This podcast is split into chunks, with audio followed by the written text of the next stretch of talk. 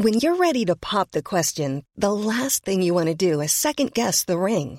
At Bluenile.com, you can design a one-of-a-kind ring with the ease and convenience of shopping online. Choose your diamond and setting. When you find the one, you'll get it delivered right to your door. Go to Bluenile.com and use promo code LISTEN to get $50 off your purchase of $500 or more. That's code LISTEN at Bluenile.com for $50 off your purchase.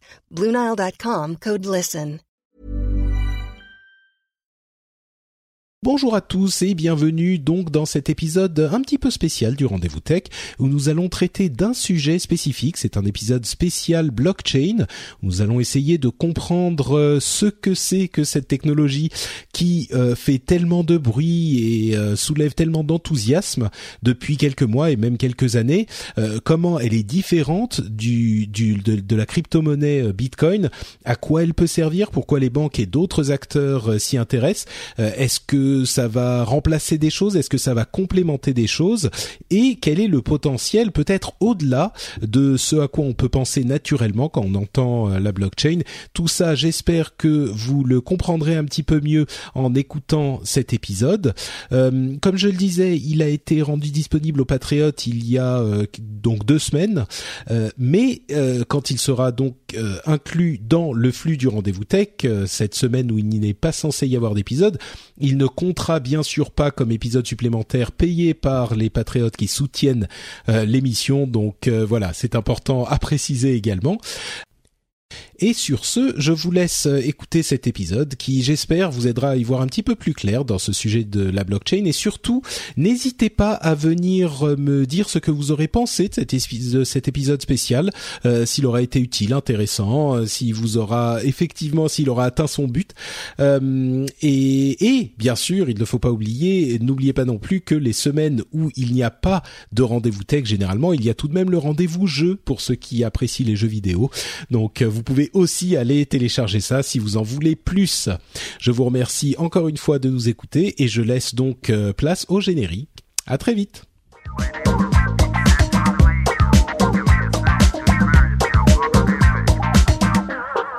Bonjour à tous et bienvenue donc dans, cette petite partie spéciale euh, du rendez-vous tech. Euh, on va parler Bitcoin et surtout, alors attention, déjà j'ai fait la première bêtise, c'est pas tellement Bitcoin mais surtout blockchain parce que les deux choses sont très différentes.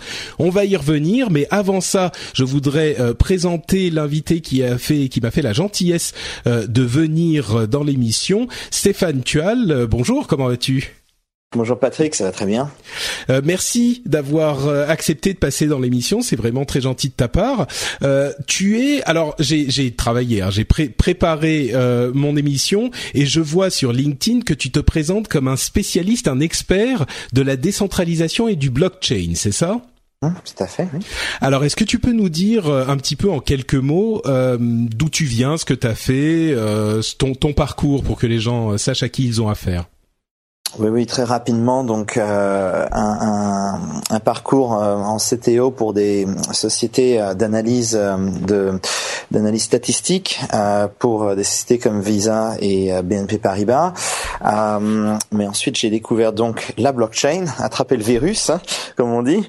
je suis sorti pour créer ma propre boîte. J'ai rencontré Vitalik Buterin, l'inventeur d'Ethereum, en décembre 2013 j'ai été fasciné par son white paper, son papier blanc, et j'ai joint Ethereum en janvier 2014. Et puis depuis, euh, voilà, je suis jamais sorti de la blockchain. Ouais, d'accord. Alors on pourra reparler d'Ethereum justement euh, dans, dans, dans quelques instants. Euh, c'est un projet que j'ai découvert euh, à la NipConf de bah, Benoît Curdi et de ah Nipcast, euh, et j'ai été. C'est la première fois que j'ai compris que la blockchain pouvait avoir d'autres applications que celles auxquelles on pense immédiatement. Tu évoquais euh, Visa et, enfin le monde de la finance et des mm. banques qui s'y intéressent énormément. Mais alors peut-être avant de se lancer là-dedans, euh, je pense qu'il y a beaucoup de gens qui connaissent un petit peu vaguement euh, la blockchain et le et Bitcoin. Peut-être qu'ils comprennent pas très bien quelle est la différence entre ces deux concepts, ces deux idées. Tu pourrais nous dire qu'est-ce qui est blockchain, qu'est-ce qui est Bitcoin, pourquoi, qu'est-ce que c'est? C'est pas la même mm. chose, c'est différent? Oui, alors euh, la blockchain, c'est un concept, c'est pas une technologie en particulier, c'est un concept d'organiser des données. Euh, la façon d'organiser des données, elle est très simple. On imagine une feuille Excel avec des macros attachés, euh, mais distribués entre tous les participants. Donc en fait, une base de données qui est pas euh, distribuée, mais décentralisée dans le sens où tout le monde a une copie complète et conforme de cette base de données de cette euh, de, cette feuille Excel avec ses macros attachés. Euh, maintenant, l'application euh, de la blockchain. Euh, il y en a bien sûr plusieurs. Euh, il y a Bitcoin qui est le, le, la, la, la, technologie la qui a donc connue, la plus connue, tout à fait, qui garde maintenant, je crois que c'est 6 milliards de dollars en, de valeur. donc sur le réseau le plus dangereux au monde, hein, l'internet. Donc dans un sens, on peut on peut s'assurer que la blockchain est une technologie qui une, une, un concept qui fonctionne et, et, Bitcoin est une application de la blockchain qui fonctionne très bien. Euh, l'idée de Vitalik Buterin et d'Ethereum, c'était de, au lieu d'avoir à créer une blockchain pour chaque application, c'est-à-dire si vous voulez faire par exemple un, un nom de domaine décentralisé, euh, on devrait créer sa propre blockchain. Si on voulait faire euh, dans l'assurance, il faudrait créer sa propre blockchain, etc. Ce qu'a voulu faire Vitalik, c'est généraliser donc euh, cette technologie blockchain de façon à ce qu'elle soit applicable à tout ce qui peut être représenté de façon mathématique, c'est-à-dire une blockchain généraliste. Et il l'a appelé Ethereum. Voilà. Donc la blockchain c'est un concept et après il y a des applications de la blockchain. Euh, il y a des gens qui créent leur propre blockchain, il y a des gens qui utilisent euh, Ethereum puisqu'elle est généralisée, il y a des gens qui préfèrent se contenter d'utiliser Bitcoin puisqu'ils ont besoin de la blockchain que pour échanger de la valeur entre eux. Voilà. D'accord, mais alors en fait, euh, si je comprends bien, enfin la manière dont moi je l'ai compris, tu vas me dire si je me trompe, mais euh, le mystérieux Satoshi Nakamoto, créateur du Bitcoin, c'est lui qui a également, en fait, il a construit l'idée euh, du de la blockchain, euh, de la chaîne de blocs, donc de la chaîne de lignes dans cet immense registre euh, Excel en quelque sorte, comme on peut le conceptualiser, euh, qui soit décentralisé et chiffré. Donc tout le monde en a une copie, mais on est, mais tout le monde est sûr parce que c'est chiffré et vérifié mathématique, mathématiquement, que toutes les, les, transactions de ce registre sont ah. euh, validées et donc euh, euh, exactes. On peut pas tricher avec le blockchain, avec la blockchain. Donc, quand on s'échange de l'argent, ça ajoute une ligne dans le registre chiffré et décentralisé et euh, tout le monde peut vérifier que cette transaction, cette transaction est exacte. Donc c'est euh, euh, public, hein, je, je uh -huh. ne uh-huh. me trompe pas, tout le monde peut voir tout ce qui s'est passé dans ce registre. Euh. Mais c'est également très sécurisé. Mais donc, pour revenir à cette question que, que j'évoquais, ça a été créé pour euh, les bitcoins, pour le, la, la crypto-monnaie, mais ensuite d'autres personnes se sont dit ah mais ce système est génial, on pourrait l'appliquer à d'autres choses, c'est ça?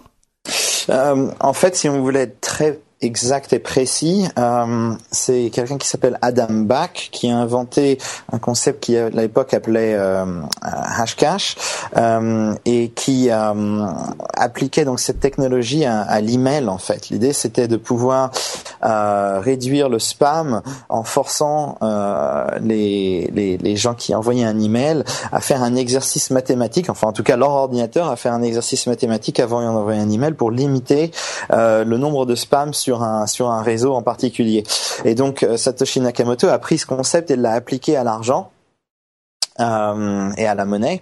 Et donc, euh, on pourrait dire que c'est c'est Adam qui a qui a commencé la chose. Mais bon, maintenant la technologie est tellement euh, différente, je dirais, de ce qui à quoi elle ressemblait il y a six ans, puisque ça fait quand même presque même oui, plus déjà. six ans. Que bon, le, le dire que c'est juste un, un, un, chiffrage dans une base de données décentralisée, c'est vraiment une simplification puisque la technologie est beaucoup plus voilà mmh. beaucoup plus complexe. Mais euh, oui, oui, euh, ça a commencé donc avec Adam Back. Euh, Gavin Andresen, etc. Et puis bien sûr Satoshi Nakamoto, euh, personne qui a écrit le papier blanc pour Bitcoin. D'accord. Et donc euh, cette idée dans le mail, euh, j'imagine qu'effectivement il fallait résoudre un problème mathématique euh, qui prenait un temps très court pour un ordinateur, mais suffisamment long pour que si on veut en envoyer des millions, euh, comme un spammer, eh ben ça soit euh, trop compliqué et ça coûte trop cher en temps de calcul pour que ça soit viable. Donc effectivement l'idée était là. Donc euh, à la base pour le Bitcoin, euh, pour son application Bitcoin, la blockchain était, euh, comme on le disait, un registre où il y avait bah, des lignes avec euh, chaque transaction qui était une ligne de plus ajoutée. -huh et ça, c'était vraiment à la base, comme tu disais, il y a six ans déjà. Imaginez que mm. ça fait six ans que le Bitcoin existe. Euh, avant de passer aux autres applications, j'ai quand même une question technique qui, moi, pour le coup, c'est ma curiosité. Euh, si tout le monde a le registre et que mm-hmm. euh, ces registres, ils commencent à avoir des, des, des, centaines, des milliers, des centaines de milliers et des millions de transactions peut-être par euh, mois et par semaine et par jour, euh, ça commence pas à devenir impossible à gérer avec des registres. Si tout le monde doit avoir le registre comme ça euh, en permanence avec toutes ces, tous ces millions de transactions? Ah, Complètement. Donc, la technologie blockchain euh, a énormément d'avantages et elle présente des, des, euh, opportunités uniques euh, dans le sens où, par exemple, c'est un système où il n'y a pas de, de, de temps d'arrêt. c'est des sites web dans un sens qui, qui, qui tombe jamais. C'est zéro downtime. Parce que parce que c'est décentralisé, c'est ça? Parce que c'est des, parce que c'est décentralisé. Il y a d'autres d'autres. Euh, c'est basé sur des concepts mathématiques qui qui sont euh, très sécurisés et donc euh, ça c'est un réseau qui qui est beaucoup plus sûr que je dirais l'internet. Donc ça c'est des c'est des aspects formidables de la blockchain. Malheureusement, il y a des il y a des euh, des inconvénients, euh, des, voilà, des inconvénients, voilà, des challenges euh, qui se présentent et donc l'un d'entre eux c'est la mise à l'échelle. Hein, ça, ça, je dirais c'est la plus gros le plus gros challenge. Donc euh, il est possible de créer des clients, ce qu'on appelle des clients légers pour quelle que soit la blockchain, qui, qui ne se contente que récupérer une partie des informations de la blockchain. Mais voilà, le problème, c'est que dès qu'on introduit des clients légers, ça veut dire qu'il y a des clients lourds quelque part, et les clients lourds doivent aussi avoir une copie complète de la base de données, et donc on revient à un modèle centralisé qui, qui bien sûr, est, est l'opposé de ce qu'on essaye de euh, d'obtenir. Euh, donc, euh, il y a euh, des initiatives qui sont en train d'être mises en place pour pouvoir mettre à l'échelle la technologie blockchain. Euh, donc, comme par exemple le sharding, qui serait similaire au sharding qu'on retrouve dans des bases de données plus traditionnelles comme MongoDB. Euh, mais je dirais que d'un point de vue... Tu, tu, peux euh, expliquer ce que c'est le, le sharding euh, très bah, succinctement? Très succinctement, l'idée ce serait que chacun euh, des participants de la blockchain a une petite, euh, pas énorme, une petite copie des données et pas l'ensemble des données, mais euh, bien sûr que mises ensemble, les données réunies correspondent à l'intégralité de toutes les données qui sont sur la blockchain. donc l'idée c'est de distribuer les données en plus de les décentraliser.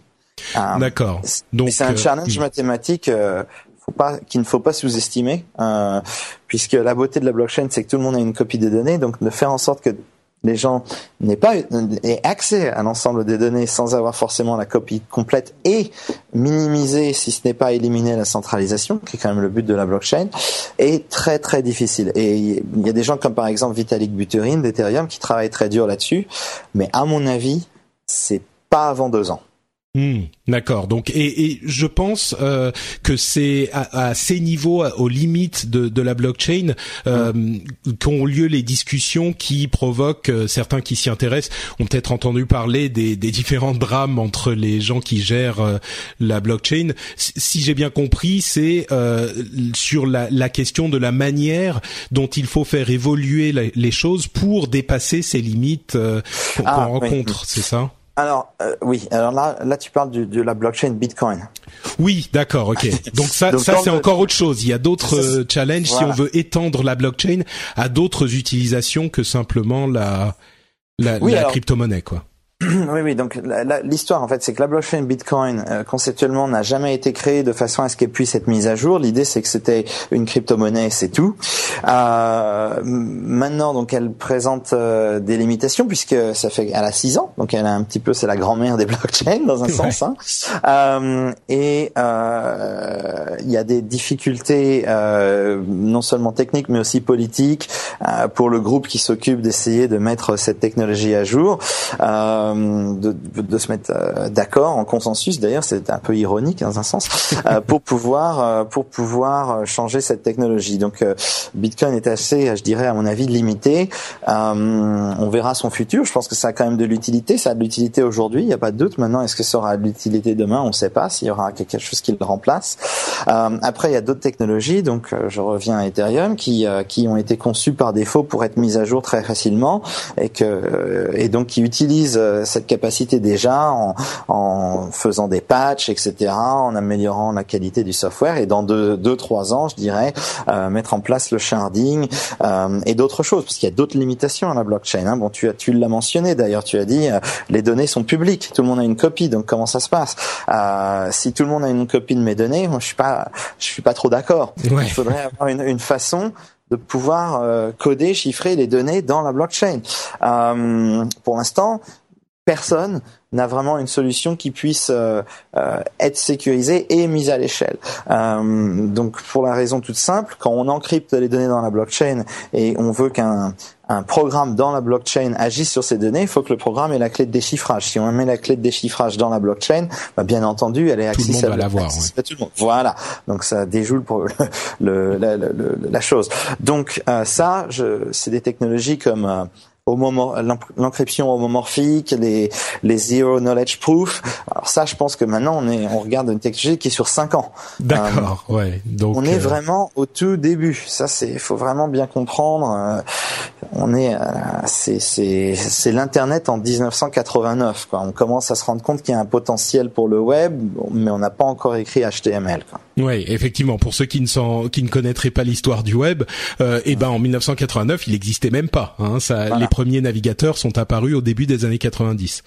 voilà. Alors il y avait euh, des, il y a des idées. Par contre, il y avait des idées. Il y a des idées puisqu'en 1900, je crois que c'est 1979, euh, Douglas Enbarg et la, la ce qu'on appelle la mother of all demos, hein, qui montrait donc un, un système qui ressemblait beaucoup à l'HTML, à l'édition de documents collaboratifs et à l'internet. Donc conceptuellement, on peut inventer des choses 20 ans en avance. Euh, en tant qu'être humain, on a cette capacité. Maintenant, est-ce que ça veut dire que la technologie est au point? Pas du tout.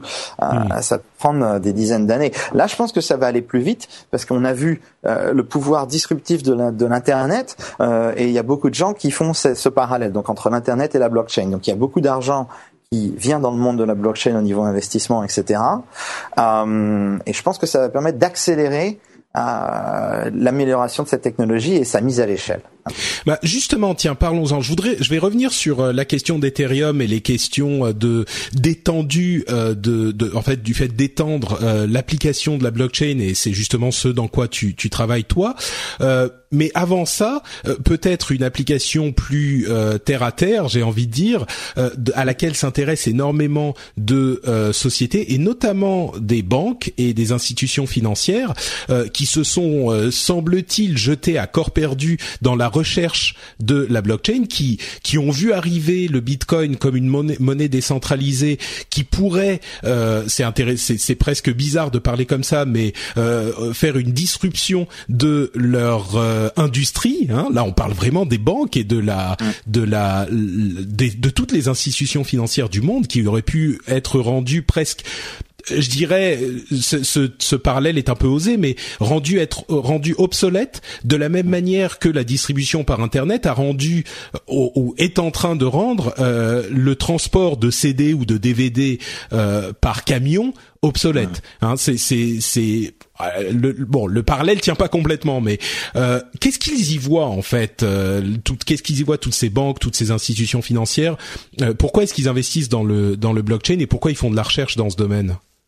Je dirais qu'il y a deux raisons principales. La première, tu viens de la décrire, c'est-à-dire la peur que dans un sens, c'est soit une technologie qui ne cerne pas très bien, mais qui pourrait impacter leur business. Maintenant, les rendre obsolètes, je ne sais pas, puisque bon, les banques sont quand même gardiens de plusieurs trilliards, si c'est un mot, euh, de, d'euros. et donc, euh, bon, ils ont quand même des, des réserves, hein, même si tous les clients venaient à partir, ils ont ils ont beaucoup d'argent en, en, réserve pour survivre pendant euh, des, des bons milliers d'années. Euh, mais euh, c'est très clairement quelque chose qui les concerne. Euh, J'ai parlé déjà à plusieurs banques moi-même. Je pense qu'ils voient ça plutôt un petit peu comme une façon de de, prévenir, voilà, de comprendre et puis de c'est bon. D'abord, faut faut comprendre une chose. Tous les exercices dont on entend parler, R3CEV et toutes les initiatives blockchain dans les dans les grandes banques dont on entend parler, c'est des POC, des preuves de concept pas plus. C'est pas des implémentations euh, pour le public. C'est pas quelque chose qu'ils implémentent euh, dans, dans, la vie de tous les jours encore. C'est juste tester. Euh, ça c'est la première chose. Euh, la deuxième chose, c'est euh, ils y voient aussi une opportunité de réduire leurs coûts opérationnels. Ça c'est, euh, mais ça c'est vrai pour toutes les sociétés qui s'intéressent à la blockchain. C'est-à-dire que pour eux, c'est intéressant de se dire tiens, on pourrait avoir accès à ce réseau qui serait public, mais qui nous donne l'opportunité de ne payer que pour euh, ce qu'on utilise. Ça nous permet d'éviter d'avoir des serveurs centralisés. Ça nous permet d'avoir une transparence sur la gouvernance de nos données. Ça nous permet d'avoir euh, un système de compta qui soit résistant à, à, la corruption et à la fraude. Donc pour eux, ils y voient une euh, une sorte d'opportunité donc voilà de réduire leurs coûts euh, et ils veulent euh, tout simplement explorer ça. Je pense qu'il n'y a pas de contrairement à ce qu'on entendait sur internet de de, c'est pas la fin des banques quoi. Oui, c'est c'est pas la fin des banques et puis c'est pas la fin du Bitcoin et de la blockchain parce que les banques s'y mettent. C'est un petit peu comme je dirais l'internet et les intranets. Hein. Au début, il y avait beaucoup plus, il y avait beaucoup d'intranets et euh, ça n'a pas empêché la montée en puissance de l'internet et, et, il y a toujours des intranets à ce jour. Donc aujourd'hui, on a des blockchains privés par les banques qui existeront peut-être dans 20 ans euh, et puis il y a des, il y aura toujours des blockchains publiques. On a besoin des deux. Voilà. Ouais, c'est un petit peu euh, là encore, je vais faire un parallèle qui est peut-être un peu osé, mais ce que je comprends, c'est que ils s'intéressent à la chose de la même manière qu'ils sont intéressés euh, au site web je, que je différencie d'internet bien sûr, mais au site web pour être un autre vecteur de communication avec leurs clients et peut-être euh, pour prendre un exemple très précis, euh, rendre, donner la possibilité de consulter votre compte par leur site web, euh, ce qui permet de réduire les coûts parce que vous n'avez pas besoin d'aller dans les agences systématiquement ou euh, de recevoir votre relevé de compte tous les mois. Ou c'est ce, ce type d'utilisation qu'ils imaginent. Euh, quand je dis ce type d'utilisation, ça veut dire ils vont utiliser la, la blockchain peut-être pour améliorer la manière dont ils fonctionnent eux-mêmes. C'est pas forcément pour euh, lancer une autre euh, crypto-monnaie euh, qui va détruire, comme tu disais, le, le Bitcoin et remplacer tout ça. Et puis qu'ils pourraient eux contrôler plutôt que d'avoir un truc.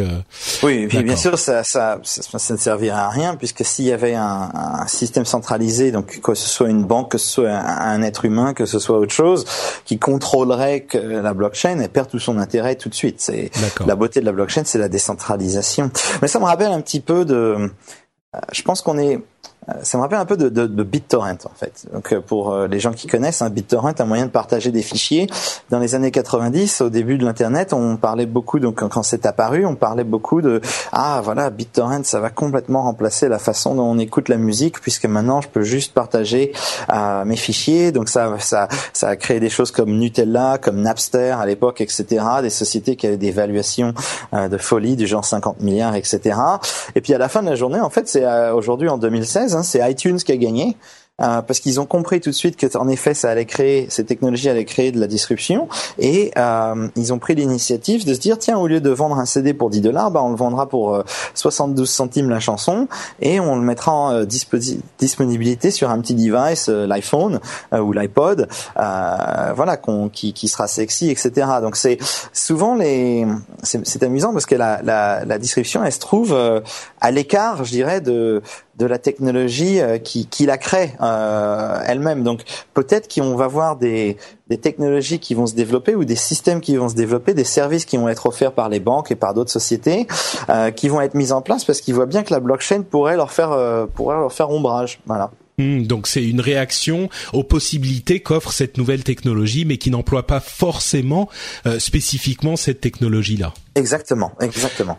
Alors, euh, allons un petit peu plus loin dans la question des, possibilités de la blockchain justement, et, parlons euh, bah, d'Ethereum. Mais euh, je ne sais pas s'il y a d'autres initiatives comparables, mais Ethereum, comme tu l'expliquais tout à l'heure, c'est un moyen de d'avoir beaucoup plus que simplement des transactions financières dans cette technologie blockchain.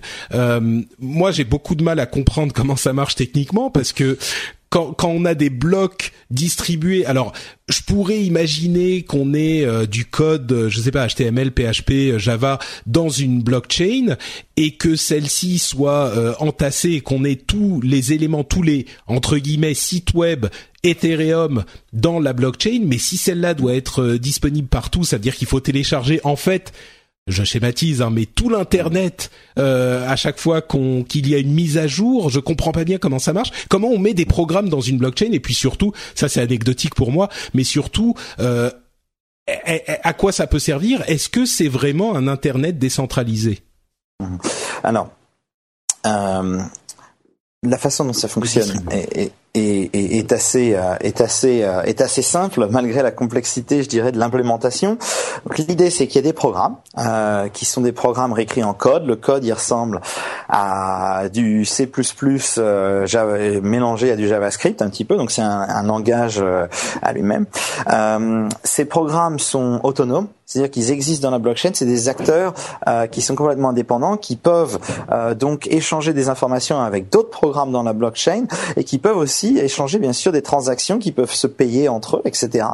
Euh, qui peut appeler leurs fonctions, etc.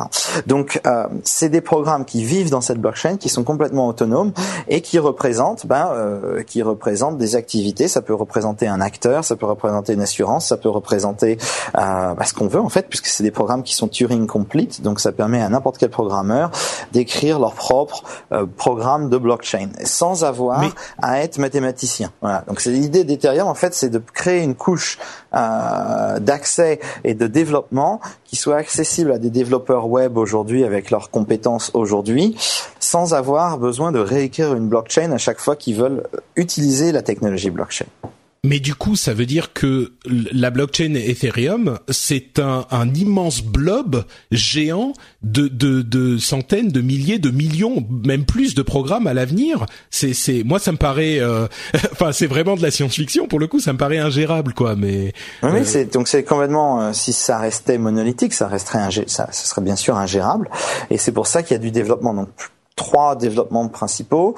Euh, le premier, c'est quelque chose qui s'appelle le, proof of stake. Donc, je vais pas aller trop dans les détails, mais c'est un, une petite, une toute petite euh, euh, euh, amélioration euh, de la mise à l'échelle de cette technologie. Ensuite, ce sera suivi par les, ce qu'on appelle les clients légers, c'est-à-dire la capacité pour certains clients, comme les téléphones, de ne recevoir qu'une partie des informations dont ils ont besoin. Donc, en fait, c'est comme une sorte d'annuaire, hein, je dirais. Ils iraient chercher, on veut aller, voilà, trouver Monsieur Monsieur Dupont, on va à la lettre D, après on va à la lettre U, P, O, N, et à la fin il n'y a plus que cinq ou six euh, versions de Monsieur Dupont dans l'annuaire téléphonique. Donc ce serait une façon de le faire. Et puis bien sûr, là, finalement, le sharding, hein, la mise à l'échelle globalisée de, de, cette technologie qui permettrait de euh, bah, d'avoir ce que tu viens de décrire. En fait, l'internet décentralisé, c'est vraiment le but du jeu, quoi.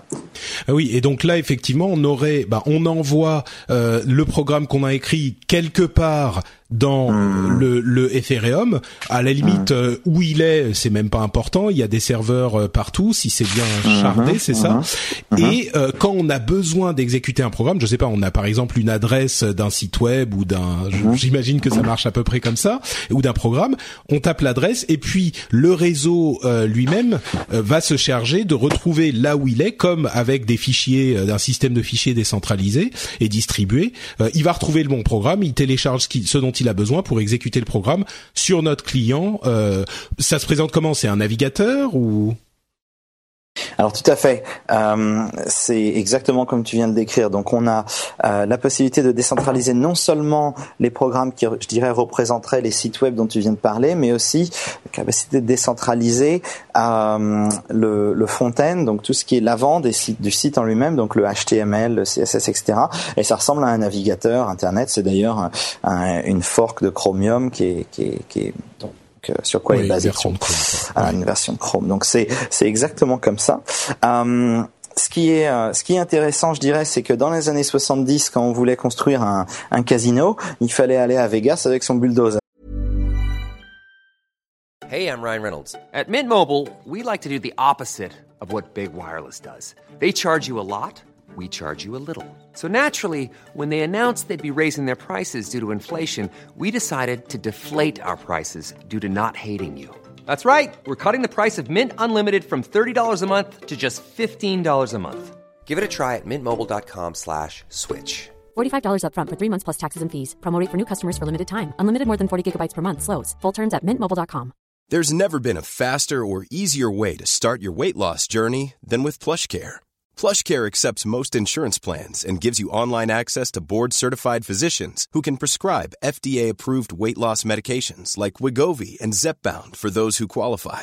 Take charge of your health and speak with a board-certified physician about a weight loss plan that's right for you. Get started today at plushcare.com slash weight loss. That's plushcare.com slash weight loss. plushcare.com slash weight loss. avoir un permis, etc. Dans les années 90, on voulait construire un casino, on va sur l'internet, mais il nous faut un payment provider du genre PayPal, il nous faut euh, un site web, etc. Après, Bitcoin apparaît il y a six ans, on n'a plus besoin du payment provider, on n'a plus besoin de PayPal, on n'a plus besoin de la carte bleue, etc., de Visa. Et aujourd'hui, grâce à Ethereum, ou en tout cas très bientôt, on n'aura même plus besoin du site web. Mais qui héberge Ouais, mais qui héberge du coup ces données qui doivent être quelque part? Euh, Tout le monde en hmm. héberge un petit bout, c'est ça? Tout le monde en héberge un petit bout, c'est exactement ça. Hmm, d'accord. Ils sont ah, récompensés pour euh, récompenser euh, en tokens, hein, en sorte de, de jetons, hein, euh, qui peuvent utiliser pour d'autres choses, échanger pour de l'argent, etc. Pour pour leur euh, pour les récompenser de leurs efforts. Donc la valeur par exemple de de de, de l'Ether, moi c'est pas forcément le, la chose qui m'intéresse le plus puisque je suis pas quelqu'un qui je suis plus technique que le monde de la finance, mais euh, Ethereum donc avait été crowdfunded, un peu une sorte de Kickstarter il y a il y a deux ans de ça maintenant, euh, qui pour une valeur je crois que c'était 18 millions de dollars, qui était à l'époque le deuxième plus gros crowdfund du, au monde. Euh, et aujourd'hui la valeur du réseau, je crois que ça, a presque touché un milliard de dollars. Euh, c'est-à-dire, ça a dépassé un milliard de dollars il y a, deux semaines de ça. Donc, euh, il y a de l'intérêt. Euh, et je pense que bon, quand on entend parler de milliards de dollars, bien sûr, ça intéresse beaucoup de gens pour des raisons plus ou moins, plus ou moins, je dirais, techniques ou valides. Mais comme je le disais avant, on n'est pas encore au, point où cette technologie peut être utilisée par euh, par tout le monde. Euh, donc euh, c'est de la spéculation beaucoup. C'est sur le potentiel de la technologie plutôt que les applications pratiques directes aujourd'hui de la technologie. Si tu me disais, euh, tiens Stéphane, est-ce que je peux regarder ton application Ethereum euh, Aujourd'hui, je, je, devrais te faire passer par l'installation de trois programmes différents. Il faut être technique, etc. Donc c'est c'est vraiment l'internet des années 80. Donc c'est-à-dire que ça n'existe pas vraiment en tant que navigateur euh, mosaïque. Hein, c'est c'est plus euh, voilà de la ligne de commande, etc. Hmm, d'accord. Donc on est encore vraiment, ça existe, mais c'est un état, euh, on peut dire prototypal, prototypique peut-être. Euh, exactement, exactement. c'est du prototype. Moi je dirais que c'est encore vraiment en phase prototype, même si hmm. le réseau est déployé, même si ça fonctionne, c'est encore euh, trop, bien trop compliqué pour pouvoir être utilisé par par tout le monde. Et, et, et, et, en fait, les gens, et c'est très très important, les gens se fichent de la technologie et pour de très bonnes raisons. Quand je vais sur Facebook ou quand ma maman va sur Facebook, c'est pour regarder les photos de ses petits enfants. Euh, elle se fiche de savoir si Facebook a inventé une nouvelle version d'Hadoop. Ils l'ont fait d'ailleurs et elle est très bien, mais elle s'en fiche complètement et elle a raison. Euh, quand on utilise sa carte bleue euh, pour payer et on tape juste la carte, etc. sur le lecteur pour au Starbucks, on se fout de savoir comment le système fonctionne. Quand on tape HTTP euh, site.com, euh, ça nous intéresse pas de savoir ce qui est HTTP, mais on le fait quand même parce qu'on fait confiance que ça fonctionne. Ok? Et donc, à mon avis, le jour où la blockchain sera utilisée euh, de, de, à, l'échelle, ce sera quand ce sera d'une façon euh, quasi imperceptible, c'est-à-dire que les gens l'utiliseront sans le savoir, sans avoir besoin de le savoir, parce que ça leur apportera euh, bah, des avantages, donc euh, la sécurité, peut-être une meilleure accès à leurs données, plus rapide, moins cher. C'est ça, c'est les avantages des applications qui intéresseront les gens, pas forcément l'application euh, de la blockchain. Donc si par exemple j'avais deux services euh, aujourd'hui et si ça fonctionnait et je te disais tiens il y a un Facebook qui est centralisé, c'est le Facebook que tu connais, a un Facebook décentralisé, tu continuerais à utiliser le Facebook centralisé parce que je t'ai pas vendu les avantages de la décentralisation si tu veux. Ouais, d'accord. Donc effectivement, euh, pardon, vas-y. Non, c'est tout. ouais, ouais. Donc, donc effectivement, il y a, il y a, effect, il y a une, euh, une, euh, il faut comprendre à quoi ça sert finalement. Et bah justement, tiens, euh, lançons-nous dans cette question complexe et que tu, tu connais bien. Euh, quelles sont les applications? Alors, peut-être logiciel. Je pense qu'on a, on a un petit peu compris qu'on peut y mettre un petit peu n'importe quoi dans cette blockchain, des sites web ou des programmes même. Mm. Juste pour que je comprenne l'ampleur du truc au niveau des programmes, est-ce qu'on pourrait imaginer mettre un gros programme type, je sais pas, Office, euh, Photoshop dans la blockchain euh, Ethereum ou c'est pas prévu pour ça, ça, ça continuera à exister ailleurs?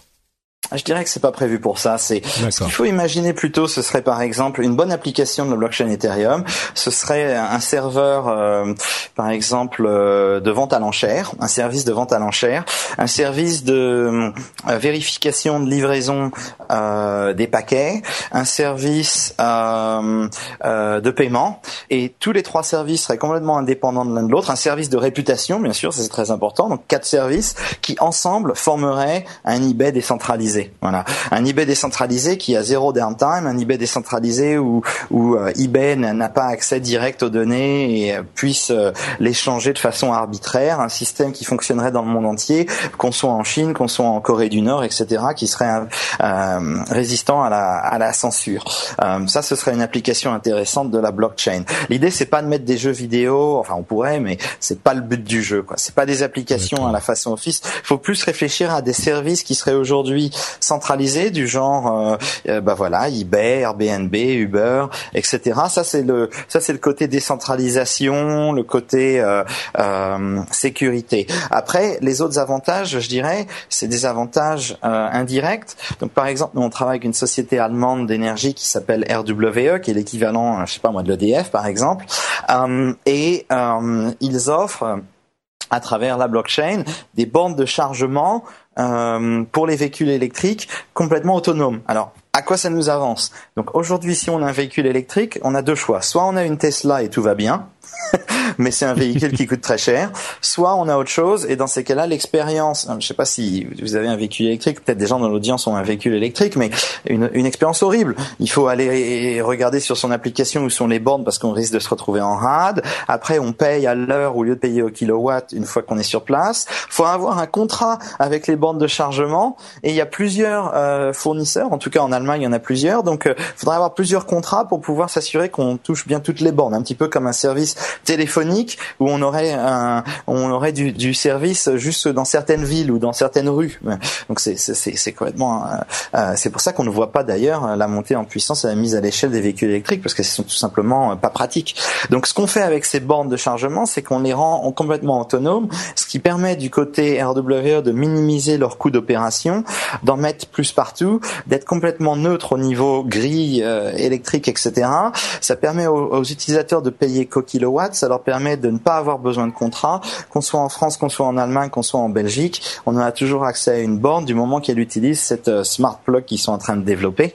Donc ça permet en fait de généraliser l'accès à l'électricité et de créer une expérience utilisateur plus agréable et puis de leur côté bien sûr économiser des sous, d'avoir plus de clients, tout le monde est content. Mais, mais ça, c'est pas possible à faire en mettant, euh, en connectant ces bornes justement à, Internet et en les connectant à un serveur. Et euh, pourquoi est-ce que c'est mieux avec euh, Ethereum finalement ou? Eh oui, très bonne question. Donc en fait, il y a aussi quelque chose qu'il faut bien comprendre. Il n'y a rien qu'on puisse faire avec la blockchain qui ne soit pas possible de déjà faire de façon centralisée aujourd'hui.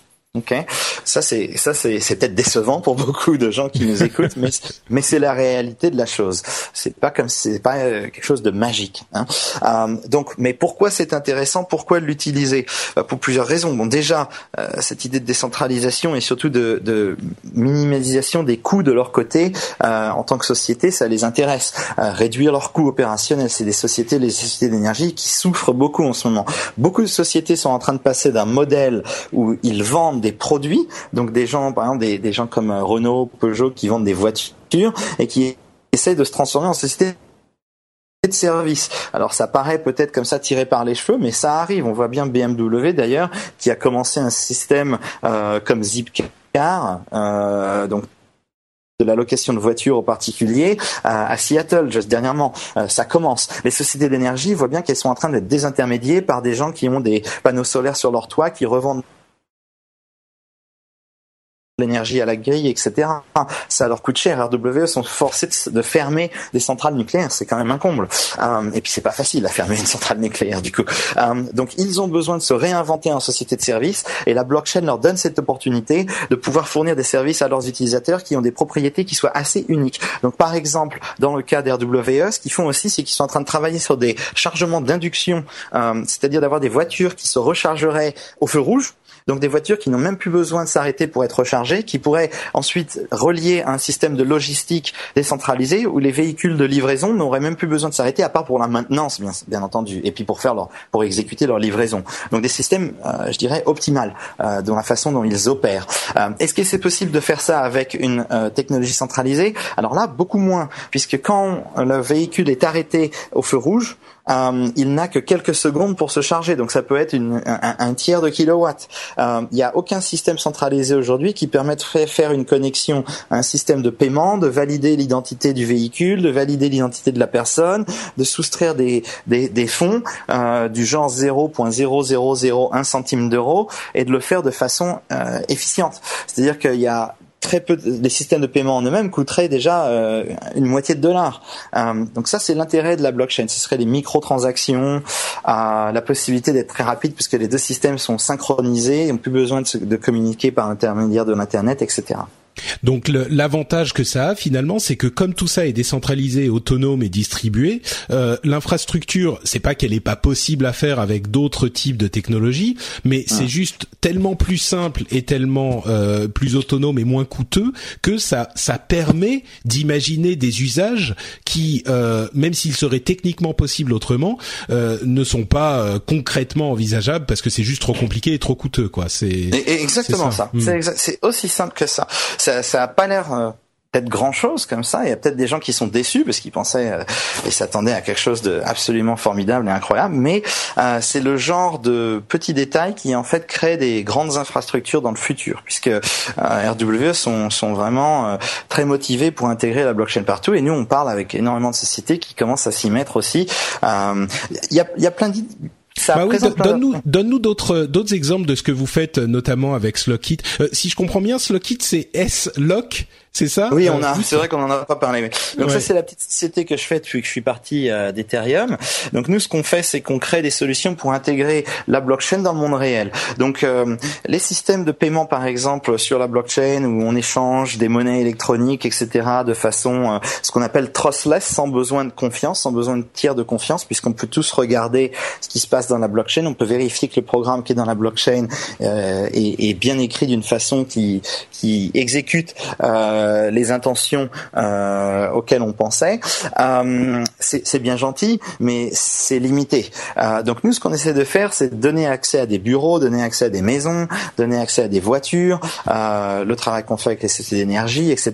Décentraliser des intermédiaires, les parties centralisées pour pouvoir leur faire économiser des sous et pour pouvoir fournir des expériences plus sympathiques aux utilisateurs. Donc par exemple, la, la chose pour laquelle on est connu, c'est un petit peu avoir Airbnb sans avoir de, besoin de payer les 20% à Airbnb. Euh, quand on Alors comment ça marche ça? Je pense que ça va intéresser des gens. bah, en fait, c'est l'idée, elle est très simple, c'est que c'est un verrou euh, qu'on pourrait installer sur sa porte, comme, comme tous les verrous électroniques hein, qui existent déjà, euh, euh, avec lesquels on, on, on s'intègre. On a des beaucoup de partenaires dans le monde des verrous électriques, électroniques, pardon, euh, qui eux-mêmes se possèdent. C'est-à-dire que quand on veut les louer, on, les, on envoie de l'argent au verrou lui-même qui ensuite le redistribue au propriétaire de la maison. Mais euh, l'impact que ça a, c'est tout simplement qu'on peut louer des maisons euh, complètement euh, de façon décentralisée, de façon directe, sans avoir besoin de passer par un tiers, euh, comme Airbnb, puisque le système de confiance est décentralisé, le système de découverte est décentralisé, etc. Donc c'est Airbnb sans Airbnb, Uber sans Uber, euh, eBay sans eBay. En fait, c'est la blockchain, en fait, c'est X sans X. Si. D'accord. Euh, et donc ça, c'est très intéressant et on a, on commence à avoir euh, pas mal de succès euh, à ce niveau-là. Mais du coup, enfin, il faut quand même qu'il y ait quelqu'un qui euh, écrive le programme qui va me permettre de louer ma euh, maison de, de, qui va écrire le programme qui va me permettre de dire à mon euh, à mon de décider euh, à qui va ouvrir mon mon, mon euh, verrou électronique. Donc il y a quand même remarque enfin oui, je dis c'est c'est pas forcément un intermédiaire, ça va plus être Ouais, ça va être comme je sais pas le programme de FTP qui va me permettre d'envoyer les fichiers, mais pas forcément tout le serveur qui y a derrière, c'est ça? Voilà, c'est exactement ça. Donc, mm. euh, un truc qui est très intéressant euh, avec la décentralisation, c'est que bien sûr, si c'est décentralisé et que tout le monde a accès au code euh, et que le code est utilisable par n'importe qui, comment gagner de l'argent? Euh, c'est aussi, y a, ça, c'est vraiment, bah, c'est, c'est une vraie question. Puisque par exemple c'est un petit peu comme dire on va prendre euh, bah, le concept d'Airbnb qui est très centralisé. Donc on a on est forcé de passer par le serveur Airbnb. Donc ils peuvent toujours prendre les 20% ça il y a pas de doute. Ou Uber il y a pas le choix. Pareil on passe par l'application. Donc ils prennent toujours leurs 20% au conducteur on peut rien on peut rien y faire alors qu'avec le système de la blockchain bien sûr ça nous l'enlève donc c'est un peu prendre ces systèmes et les transformer comme tu l'as dit en protocole euh, c'est-à-dire en protocole SMTP pour l'email en protocole FTP pour envoyer ses fichiers HTTP pour l'internet, etc. Donc transformer des services en protocole. Euh, qui est-ce qui y gagne? Donc nous de notre côté, on va pas gagner de l'argent en prenant une commission sur ces transactions, puisque ça, ça serait bien sûr euh, l'inverse de ce qu'on essaye de, créer. Mais on peut gagner de l'argent de façon euh, indirecte en offrant des services qui seraient ajoutés à tout ça. Donc par exemple l'assurance. Hein, une assurance euh, qui serait ad hoc, donc une assurance qui ne serait euh, valide que pour la durée de la location, une assurance qui serait automatiquement mise en place parce que l'assurance elle-même écoute la blockchain euh, et qui ne coûterait que euh, tout simplement bah, le, le, le, coût des deux semaines euh, que l'appartement est loué et qui prend en compte les, les profils risques de chaque participant. Euh, donc des assurances plus, je dirais, personnalisées, donc qui permet une fois de plus d'offrir un service plus plus avantageux non seulement à la personne qui loue l'appartement, mais aussi à la personne qui fait la location. Euh, donc il faut réfléchir un petit peu à ces choses-là de façon différente. On peut plus juste dire ah ben on va créer une application gratuite, on va avoir 3 milliards d'utilisateurs et puis après on leur demandera un dollar chacun. Ce genre de business model, c'est mort. Ça va être fini. Une fois que la blockchain sera mise à l'échelle, ça ne plus personne n'y sera intéressé à ces, business models. Il faut en inventer de nouveaux, il faut trouver une façon de gagner de l'argent de façon qui soit non seulement éthique, mais qui en fait offre aux utilisateurs euh, des capacités, des, des actions supplémentaires. Ouais, c'est carrément euh, aller encore plus loin dans la désintermédiation, quoi. C'est de la de la désintermédiation de désintermédiation. Euh, ah C'est enlever encore euh, un des éléments euh, de de de. Enfin, je sais même pas comment l'expliquer puisque des des trucs comme Uber ou Airbnb, c'est déjà ah. de la désintermédiation et là on supprime encore cet acteur-là. Euh, ouais, c'est intéressant. Est-ce que bah, ça va aller, ça va aller encore plus loin. Je pense que ce qui éventuellement les gens vont se rendre compte qu'il y a un énorme problème, qui est un vrai, euh, un vrai problème cette fois-ci, je dirais, qui va bien au-delà de combien on paye pour Airbnb ou eBay, c'est la réputation et l'identité. Aujourd'hui, la réputation et l'identité, c'est les, c'est ce que je dirais les, c'est un peu comme l'eau, le gaz, l'électricité des, du, du 19e, du, du 20e siècle en fait, euh, mais pour le 21e siècle. Donc, euh, ces services sont très importants. On les utilise tous les jours. Nos enfants les utilisent tous les jours. À chaque fois qu'ils se connectent sur quel que soit le site, hein, ils utilisent Google Authentication ou Facebook Authentication, on revoit bien la petite boîte qui apparaît avec le mot Facebook à chaque fois.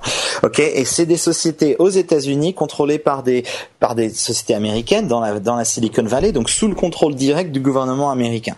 Donc c'est-à-dire que je, dans 20 ans, ce sera plus facile de changer de passeport que sera de changer d'identité Google, puisqu'on associe à cette identité Google notre réputation, qui on est, les jeux auxquels on joue, qu'est-ce qu'on a acheté hier, qu'est-ce qu'on a mangé ce matin, qu'est-ce qu'on va acheter au, au, au magasin, etc. Donc tout est lié à des sociétés qui sont contrôlées par des gouvernements à qui on fait confiance pour l'instant, parce que bon, il n'y a pas de raison de s'en faire, hein, mais on a bien vu que dans l'histoire du monde, il fallait s'inquiéter un petit peu de ce genre de choses. Moi, si j'étais le gouvernement français ou le gouvernement anglais ou allemand ou quel que soit, je commencerais à m'intéresser à la blockchain et je commencerais à offrir mes passeports sur la blockchain. J'essaierais d'un petit peu de, de prévenir euh, un problème énorme de centralisation qui va qui va surgir dans les dans les quelques années qui viennent.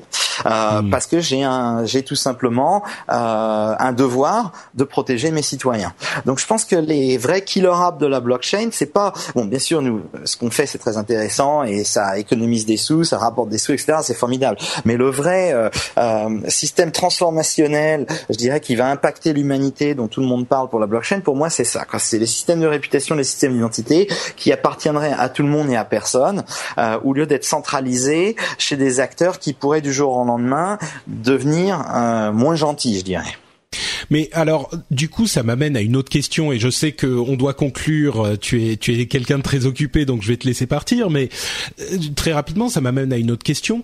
Quand on parle de décentralisation et de distribution et de, de propriété par personne, finalement, euh, tout de suite, on imagine euh, des, des usages plus plus néfastes ou critiquables, peut-être des choses illégales. Là, on, a sur la blockchain, on n'a pas d'anonymité, n'est-ce pas? Donc, ah. euh, on a on a moins la crainte d'avoir euh, cette utilisation de la blockchain euh, pour des choses très positives bien sûr, mais aussi peut-être ah. pour des choses un petit peu moins recommandables, comme c'est le cas sur le réseau Tor par exemple, qui est lui aussi qui est lui anonyme.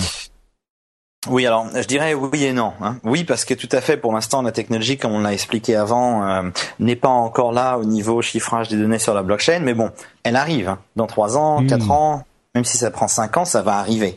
Donc est-ce que est-ce que c'est le est-ce que ça veut dire il faut sonner l'alarme, il faut dire attention, on a la possibilité d'avoir des systèmes qui soient euh, non seulement euh, encryptés mais en plus impossibles à censurer. Donc euh, par les gouvernements ou par les sociétés enfin les tout ce qui est tout ce qui est police etc.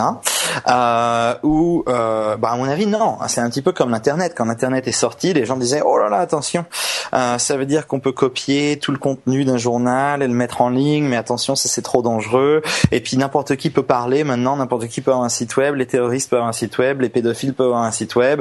Euh, c'est la fin du monde, euh, notre économie va s'écrouler et nos sociétés va s'autodétruire. bon, bah, les zombies arrivent, ouais. Voilà, les zombies arrivent. C'est pas du tout le cas. Bien sûr qu'il y a eu des cas où les terroristes et les pédophiles, etc., ont utilisé Internet pour des choses néfastes. Mais ils l'auraient fait quoi qu'il arrive. S'ils devaient utiliser un papier et un crayon, ils le feraient. C'est pas l'Internet qui les a forcés à le faire.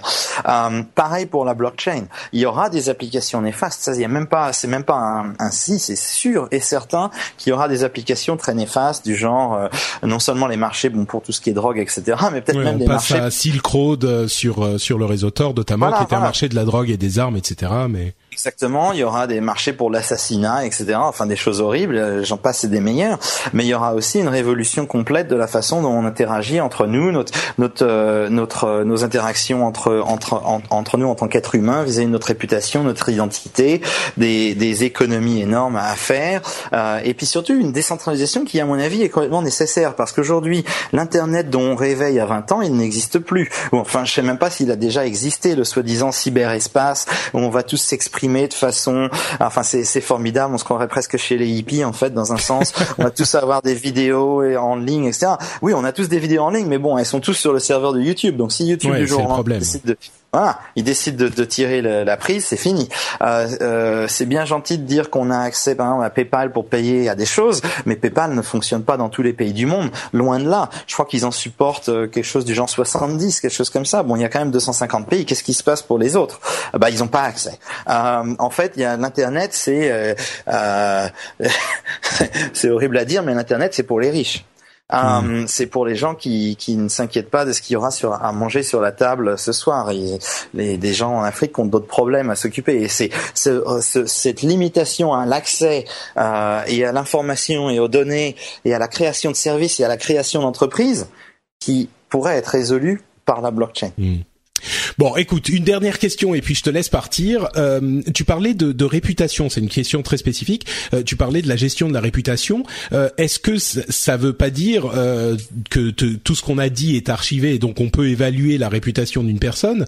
Euh, C'est plus la question de l'identité. Enfin, je sais pas bien comment. Est-ce que on peut aller modifier quelque chose ou s'il y a quelque chose qu'on a fait qu'on ne veut plus, euh, qu'on a on a fait une bêtise. Je sais pas. Moi, je suis énervé. Je vais je vais sur sur Ethereum euh, quelque part sur un, un, un, site ou un programme. Et je vais dire ah Stéphane Tual euh, c'est vraiment un, un, imbécile je le déteste. Et tout à coup je me rends compte bien sûr que c'était une bêtise énorme. Et, je voudrais que ça, ça disparaisse ou est-ce que tu vois il y a cette idée que tout est là en permanence et que ça ne peut jamais euh, disparaître? Est-ce que c'est le cas ou? Sur les si c'était un service de discussion où tu t'étais identifié en tant que Patrick Béja et que tu tu avais signé avec ta clé privée, donc c'est la façon dont les informations sont échangées sur la blockchain. Hein. Euh, cette information, ce message, ce sera là pour toujours. Donc, tu n'aurais pas le choix, hmm. mais de t'excuser et de dire qu'en fait, tu as fait une erreur énorme et qu'en fait, j'étais pas un imbécile. Euh, par contre, euh, ce qui est intéressant, c'est qu'aujourd'hui, euh, quand on va sur Internet, donc on a notre identité principale, je dirais. Donc, c'est pour moi, c'est Stéphane Tual. J'utilise souvent euh, bah, les services dont j'ai parlé, malheureusement, Google Authentication, Facebook Authentication. Et puis, ça me suit un petit peu. Donc, quand je vais sur Airbnb, je mets ma, je tape mon truc pas Facebook, donc ça me, ça récupère mon profil, etc. Donc, ça devient un peu le Stéphane digital sur le serveur Facebook, Google, etc. Mais plus, plus Facebook qu'autre chose, je pense. Euh, avec la blockchain, ça restera euh, sur donc pour toujours, comme tu as dit, de façon immutable euh, euh, cette identité à moi, mais j'ai aussi l'opportunité de créer une deuxième identité ou une troisième identité. Peut-être par exemple, euh, j'adore la musique, mais j'ai un petit peu honte de mes capacités en tant que musicien. Donc je crée une nouvelle identité en tant que musicien et j'en parle tous les soirs. Quand je rentre du bureau, c'est tout ce que je fais. Je parle de la musique, etc. Peut-être que je joue euh, au saxophone, etc. Je, je, je, parle avec des gens, mais j'utiliserai une identité qui s'appellerait, euh, je sais pas moi, le saxophoniste par exemple. Et ça me permet d'accroître de, la réputation sur cette identité et d'être connu. Donc les gens qui me connaîtraient dans le monde du, du saxophone, pardon, il y a du, une alarme qui sonne. Qu'est-ce qui se passe? Ils arrivent, ah. ils viennent te chercher ils viennent me, c'est voilà, c'est fini, c'est les, c'est la police Google qui vient me chercher euh, parce que voilà, malheureusement, euh, je, voilà, je promets la décentralisation. Mais bon, voilà, pour y revenir, la, la, Dieu merci, l'alarme s'arrête. Euh, mais ça euh, permettrait donc de, d'avoir plusieurs identités avec plusieurs réputations dans plusieurs domaines. Et je pense que c'est très pratique. Et c'est, c'est juste une histoire de cliquer un nouveau bouton qui dit nouvelle identité. Voilà. Donc c'est, euh, c'est très très facile de créer des nouvelles identités, de rester pseudonyme, pas anonyme, mais pseudonyme. Hmm, d'accord. Bon, ok, écoute, on pourrait en parler pendant des heures, je pense, c'est absolument fascinant, mais euh, malheureusement, il faut à un moment euh, s'arrêter. Donc, euh, je te remercie encore très très chaleureusement d'être venu nous expliquer tout ça. Est-ce que tu pourrais dire aux auditeurs qui souhaiteraient en savoir un petit peu plus sur la, la, blockchain et sur toi d'une manière générale, ce que tu fais avec Slockit, où ils peuvent aller et où ils peuvent retrouver ce que tu, bah, te retrouver sur Internet? Oui, on a un, site de discussion euh, qui, fonctionne sur Slack, un petit peu comme Skype. Hein. Euh, pour y accéder, c'est facile, il suffit de taper euh, slock.it, euh, euh, et en haut à droite de l'écran, il y a un petit bouton qui dit Slack, discussion, et on a des chaînes de discussion sur la blockchain en général pour les débutants, on a des chaînes pour les gens qui sont plus avancés, etc. Donc c'est un petit peu une communauté blockchain, voilà. Super. Euh, et pour ton toi spécifiquement, tu es sur Twitter, euh, Stéphane Tual. Euh, on aura le lien sur euh, dans les notes de l'émission. Bah, écoute, merci, euh, encore une fois infiniment d'avoir été avec nous. Euh, j'espère que cette émission vous aura plu, chers auditeurs, que ça vous aura aidé à comprendre un petit peu plus ce qu'est la blockchain et à quoi ça pourra servir dans 2, 3, 5, 10, 15, 20 ans. on se retrouve de toute façon dans quelques... Allez, je sais pas quand sera diffusé celui-là, mais on aura un prochain épisode qui arrive très bientôt, bien sûr, un épisode un petit peu plus, plus classique avec l'actu tech comme toujours. Merci à vous tous, merci encore Stéphane et à la prochaine. Bye.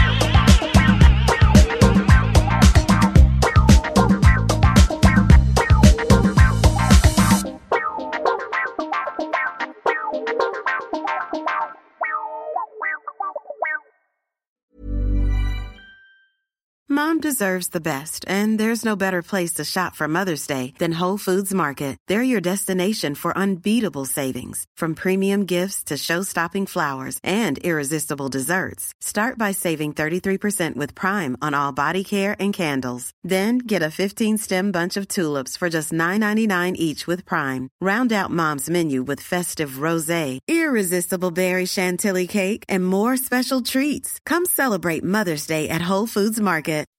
When you make decisions for your company, you look for the no-brainers. If you have a lot of mailing to do, stamps.com is the ultimate no-brainer. Use the Stamps.com mobile app to mail everything you need to keep your business running with up to 89% off USPS and UPS. Make the same no-brainer decision as over 1 million other businesses with Stamps.com. Use code PROGRAM for a special offer. That's Stamps.com, code PROGRAM.